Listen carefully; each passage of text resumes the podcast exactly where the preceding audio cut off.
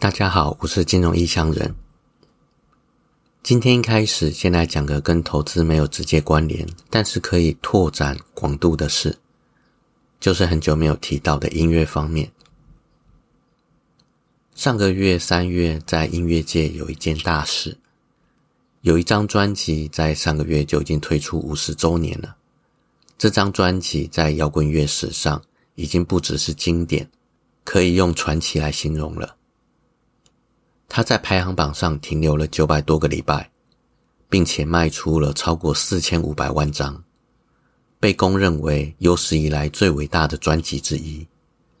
这张专辑除了好听有深度以外，还产生了许多影响，例如概念专辑，还有迷幻乐的出现，还有玩左右声道、远近等效果，甚至有些人直接拿这张专辑当做测试音响效果的测试片。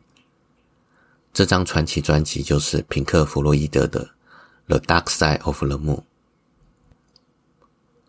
这张《The Dark Side of the Moon》正如刚刚提到的，是一张概念性的专辑。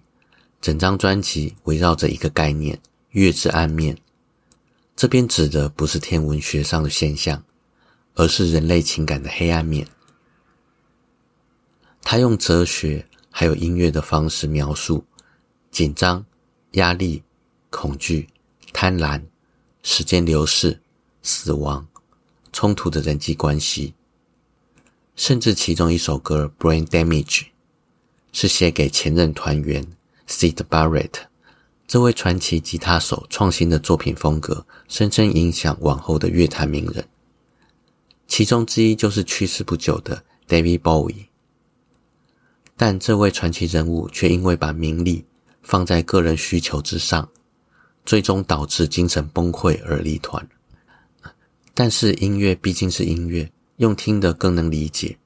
你可以在 YouTube 上搜寻《The Dark Side of the Moon》二零二三 Remaster，就可以找到五十周年的版本来聆听。记得听的时候要在安静的地方，像是有隔音的视听室，或者是用全罩耳机，而且要把声音稍微调大一点点。这样可以比较容易听到一些远近脚步声，或者是左右声道的细节，但也不要调得太大声，不然后面有某些片段会被突然增加的音量而吓到。调到可以听清楚细节的音量就好。听完如果喜欢的话，可以上串流去买，或者是买 CD 的版本。如果真的很追求某些东西的话，也可以去找黑胶。再进一步，很狂热的话，那可以考虑买五十周年豪华盒装纪念版，里面有两张黑胶、两张 CD、一张 DVD、两张蓝光，还有手册、其他配件等等。不过价钱也上涨到了令人折舌的五位数新台币就是了。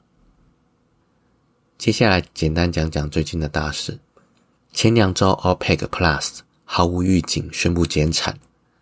这一次很特别的是，沙地阿拉伯跟俄罗斯同时每天减产五十万桶。这两个国家三年前还为了产能的问题谈判没有结果，导致沙地阿拉伯直接发动价格战，一边增产，一边把原油价格往下调。这两个动作的结果就是油价崩盘，西德州原油油价跌破零。最后逼迫 OPEC Plus 进行沙特阿拉伯想要的减产。讲到这边，前几年有关注油价的，应该还很有印象。而这一次的联合减产，他们希望把油价拉回到九十美元以上。这对通膨是个隐忧。虽然前几天美国公布三月份的 CPI 数据有降温的现象，但核心通膨仍然顽固。在这种状态下，OPEC Plus 提前减产，拉高油价。等于是在 Fed 面临升息也不是、降息也不是的两难局面时，又踹了一脚。而 CPI 降温有一大部分是反映上个月能源价格的下滑，所以下个月公布四月份 CPI 的时候，恐怕会反映上涨的能源价格，而数据不会很好看。届时 Fed 的处境会越来越艰难。而前天 Fed 会议记录的发布，记录中显示。五月份仍有可能升息，而且银行危机恐怕会导致美国今年经济的衰退。这个消息一出，美股随即下跌，连带台积电 ADR 大跌二点七个 percent。而去年最准确的分析师 Michael Harnett，他的团队最近的报告建议投资者应该在费的最后一次升息，或者是升息接近结束的时候抛售美股。这个是根据一九七零八零年代的经验得出的结论。在那二十年当中。每次升息周期结束的三个月内，美股都会在下跌。这个很妙，跟一般的经验完全相反。一般来说，都是在降息周期结束的时候才卖出股票。接下来进入今天的主题：致富心态的第二章。上周提到《致富心态》这本书，其中第二章我觉得特别值得拿出来讲。第二章讲的是运气与风险。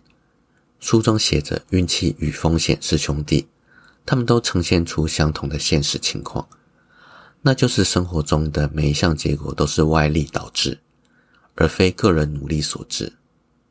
作者举了比尔盖茨为例子，曾经全世界只有几所高中有电脑，而比尔盖茨进入了其中一间湖滨中学。一九六八年。十三岁的 Gates 认识了同学 Paul Allen，两个人对学校的电脑都很着迷，而且一拍即合。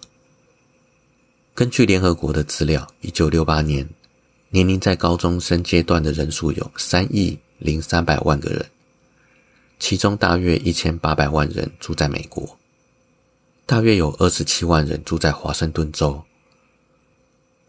而这当中有十万多一点的人住在西雅图，这十万人当中只有三百人进入湖滨中学念书，这个几率是一百万分之一。而 Bill Gates 正好是这一百万分之一之中的一个。Bill Gates 跟 Paul Allen 因为微软的成功而家喻户晓，但是回溯到湖滨中学的时期，这个时候电脑神童小组。其实还有第三个成员，Kent Evans。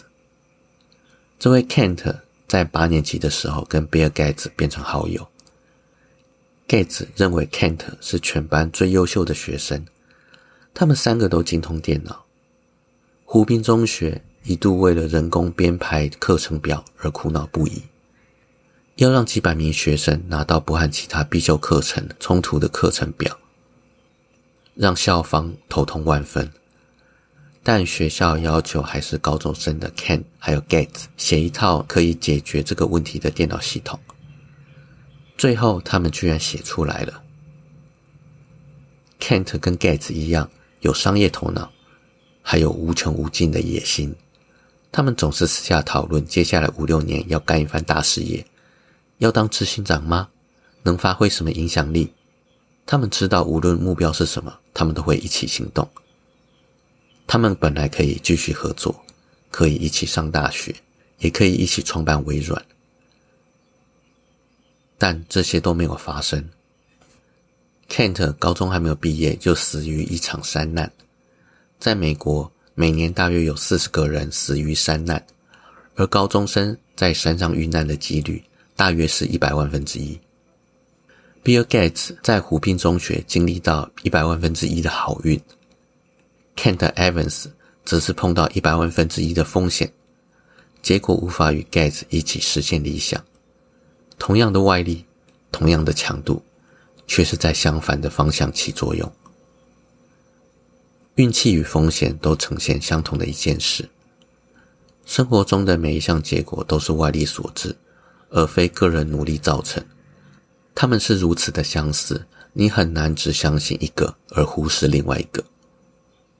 他们都会发生，因为这个世界太复杂，不会任凭你采取百分之百的行动就可以决定百分之百的结果。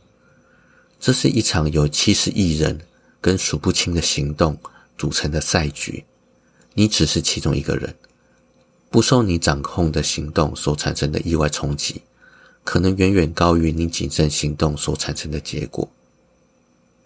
几年前，作者向诺贝尔经济学奖得主。Robert s e l e r 请教，问他说：“关于投资，你会想要知道哪些我们无法参透的道理？C 了回答：运气在成功投资中发挥的确切作用。举例来说，同样是买台积电，有人听我的话，去年十到十一月三百多的时候买进，到现在至少赚二十个 percent 以上；也有人在二零二一到二零二二的高点六百多的时候买进，然后套牢到现在。当然，也有人在二零二零上半年两百多的时候买进，爽到现在。更有远见的人，甚至在二零零二、二零零八台积电三十几块。不到五十块的时候买进，这些三十几块买进的人赚到的钱都不知道该怎么算了，甚至很有可能靠台积电这一档就退休了。你可以思考一下，刚刚例子中这些不同的人买进台积电，有的可能是靠运气，二零零二听到台积电觉得不错就买了，然后忙到忘了持有这档股票，等到十几年后，电视报纸上到处都在讲台积电。才想起来自己有这家公司的股票，查一查库存，发现连同这些年来的配股配息，已经赚了上百倍。而有的可能是靠投资技巧、凭实力判断进场而赚到翻。不管所需要投资技巧有多少，运气成分又有多少，单单是每个阶段使用的投资技巧就可以讲一集。不过这个内容需要配合影片，而 Podcast 只有声音。所以这部分就算了，不讲了。你所学的任何投资技巧、做的投资研究，都是为了在你每一笔成功赚钱的案例当中，提高实力的比重，降低运气的比例。当投资技巧、实力的比重达到七十，甚至是百分之九十的时候，长期复制下去，变成有钱，只是时间问题而已。好了，我是金融异乡人。今天就先到这边，拜拜。